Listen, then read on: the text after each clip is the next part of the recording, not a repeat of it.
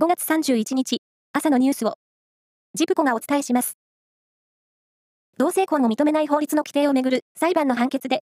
名古屋地方裁判所は、昨日、違憲、憲法違反だという判断を示しました。名古屋地裁の西村治裁判長は、異性のカップルに法律婚制度を設け、同性カップルには関係を保護する枠組みすら与えないことは、国会の立法裁量を超えるとして、法制度の不備を認め、憲法14条と24条2項に違反すると判断しました。中部電力は、今年7月分の電気料金を発表し、火力発電の燃料価格が下落したことから、変動分が反映される自由料金で値下げすることになりました。ただし、規制料金については料金が据え置かれるということです。日野自動車と三菱ふそうトラックバスは、経営統合することで基本合意したと発表しました。昨日の午後、それぞれの親会社のトヨタ自動車とダイムラートラックも含めた4社で会見を開き、明らかにしました。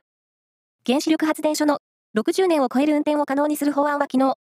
参議院の経済産業委員会で、与党と日本維新の会、国民民主党などの賛成多数により可決されました。今日の参議院本会議で可決され、成立する見通しです。公立の小中学校と高校の教員採用試験を、現在より1ヶ月ほど前倒しし、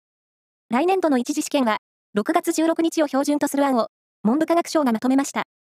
年々、早くなる民間企業の採用に対抗し、人材を確保する考えで、全国の教育委員会に今日にも提示する見通しです。テニスの全仏オープンは3日目の30日、男子シングルス1回戦が行われ、西岡義人選手がアメリカの選手に勝ちました。西岡選手が2回戦に進むのは2年ぶりです。プロ野球のセパ交流戦は、昨日開幕して6試合が行われ、中日はソフトバンクに5対13の惨敗です。その他の試合は、阪神、DNA、ロッテ、オリックス、日本ハムが勝っています。以上です。